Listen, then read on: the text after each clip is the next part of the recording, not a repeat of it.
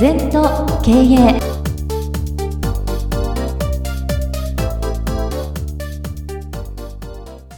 全と経営では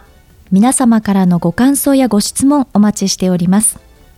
LINE でお友達になっていただきメッセージを寄せください。方法は LINE のお友達検索でアットマーク全と経営アットマーク EI と入力してください。お寄せいただいたご感想、ご質問は番組の中で取り上げてまいりますので、どしどしメッセージしてください。お待ちしております。皆様こんにちは。全都経営第101回のお時間がやってまいりました。今回は4回にわたって特別対談をお送りいたします。インタビュアーは飯塚先生に出会って約6年間学びを続けている青木さんです。それでは第1回スタートです。ではあの先生本日はあのよろしくお願いします。よろしくお願いします。はい。あの今日は先生にですねあの禅のことをいくつかこう教えていただきたいと思いまして、はいはい、あのよろしくお願いいたします。うん、はい。まあ、青木さんも何年座ってんだっけ？えー、っと5年になります、うん、まあそろそろね、はい、あの少し感じてくる時だと思いますよね。はい、やっぱりあの何にも座禅しないで禅を学ぶっていうのは無理ですからやっぱり座禅がベースですからそういうふうにしてるとあのやっぱり認識基準とか禅の根本を学んでいけばいいんじゃないかな。うん、はい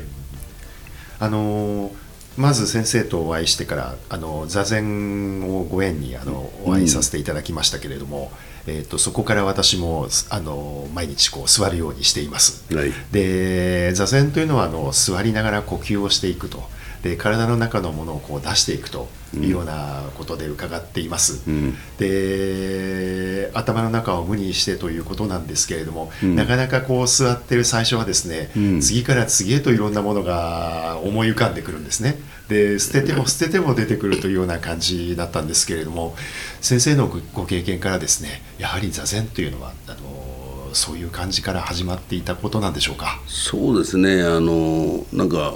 私も30ぐらいからね、はい、大学時代禅に座禅はしたんですけど大嫌いでねやっぱ30ぐらいから自主的にやり始めたんですけどもやっぱ初めはなんかこうね勝海舟見たくなりたいとか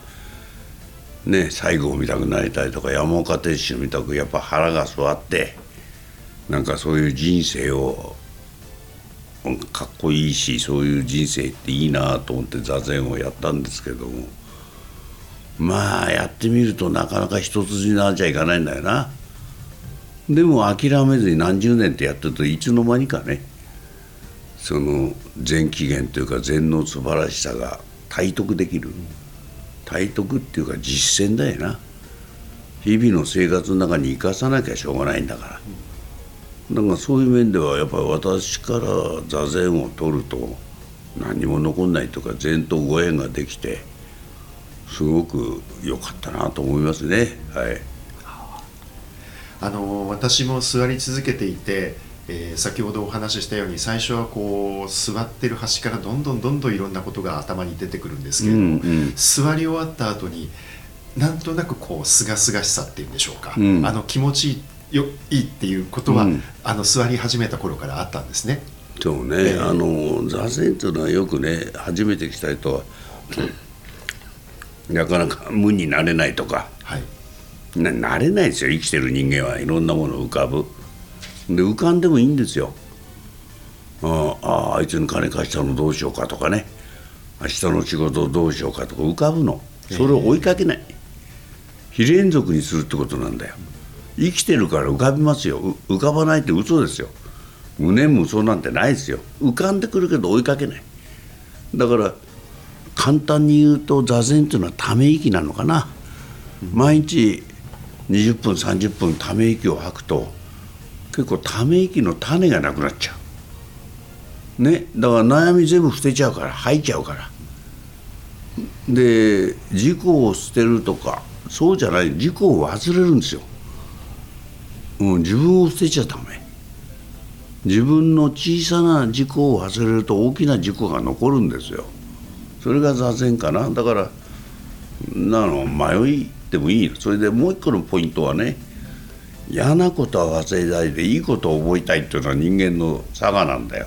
いいことも悪いことも忘れるってことですね。はい、今先生があのいいことも悪いことも忘れるっておっしゃいましたけれども、うんうん確かに私もあの悪いことは忘れよう忘れようって言って忘れられるんですね。でもやっぱり自分の中でいいことは覚えておこうっていうふうに働いてるようで、うん、あの残っていたんですけれども、うん、最近少しずつそのいいことも忘れようっていうことが感じられるようになってきました。そうだね、はい、あのまあ座禅の目的は今ここを生き生きと生きる、はい、そうすると過去にこだわる覚えてる。それ執着って言うんだよで未来に対する。迷いね。うんこれ妄想って言うんだよな、はい、だから過去も未来もなくて今ここ。今ここに永遠の未来と永遠の過去だから10年先の目標あっていいんですよ。10年先の目標を今に持ってくることな長年の経験を今に生かすことな、うん、だから刹那的な今じゃないですよね。もっと深い今を生きるって意味なのね、うん、で今だけよきゃ何でもいいのかってそんなことを忘れてませんから。やっぱり強烈な目的意識を持って自分のエゴを忘れる、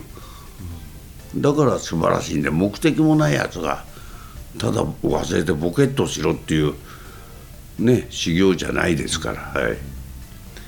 今先生今ここということをおっしゃられましたけれども、うん禅の言葉に前後祭壇っていう言葉がありますよね、はいはい、そういったことを表した言葉なんでしょうか。そうですね。あのどんどんどんどん前と後ろ前後ですね、はい、祭壇をしていくと残るのは今ここしかないですよね、はい、だからなぜ前後祭壇できないかとこだわるからですよ、うん、毎日息吐いてため息吐いて前のことを忘れちゃうと前後が祭壇されるからヒアンドナウが生きてくると。で禅の言葉っていうのはあの全部つながってますから。だからなんとかそれはベースは座禅して今が明確になってくるとどんな禅問答でも禅語でもすぐ落ちちゃうな。ただ自分がその今をきちんと掴んでないとあの概念じゃなくて知識じゃなくて本当に体得してないといろんなことが見えてこないな。はい、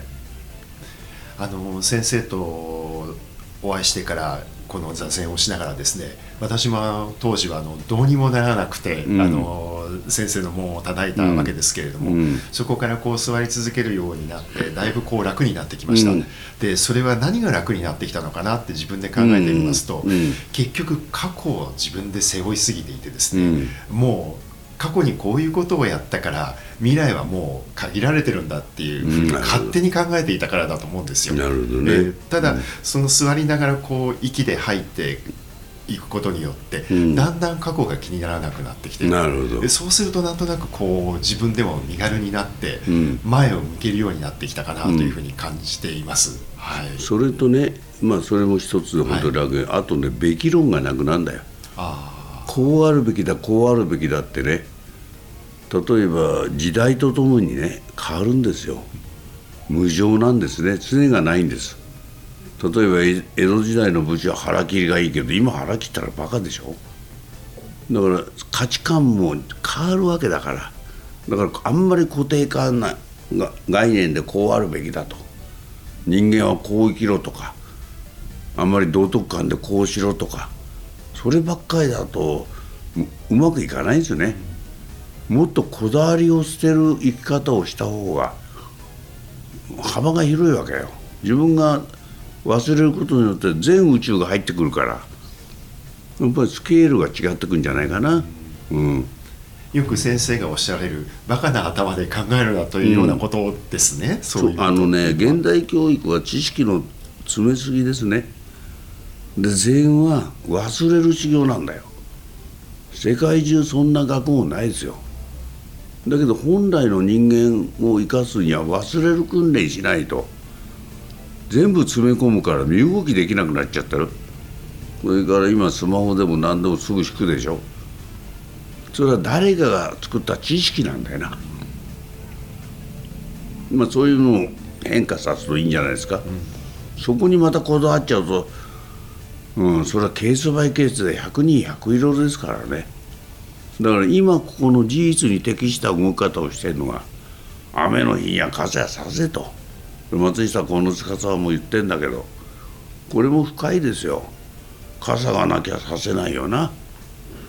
うんそれから現状把握雨なのか天気なのかしっかり把握しなきゃいけないな形状。だからやっぱりその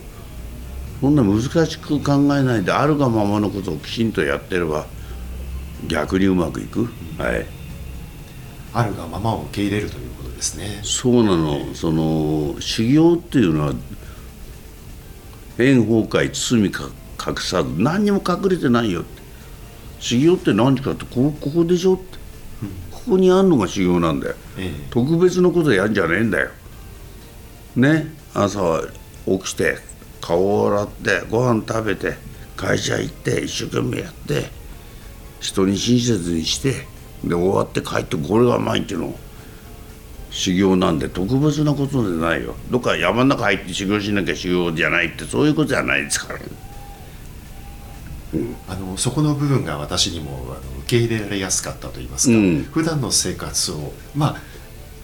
ちょっと言い方変えますとしっかり生きるというんでしょうか。例えば朝、うん。しっかり起きる。朝しっかり顔磨あの洗うですとか、なんか今まで何気なくやっていたことを意識しながらやっていくっていうことで、何かこう変化が出てくるかなというふうに私も感じています。そうですね、はい、瞬間瞬間の事故を明確にするというかね難しく言うと流されない。今飯食ってんだぞとか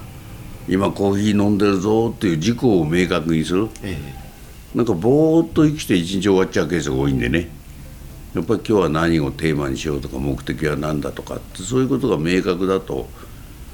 ぶれないな。うん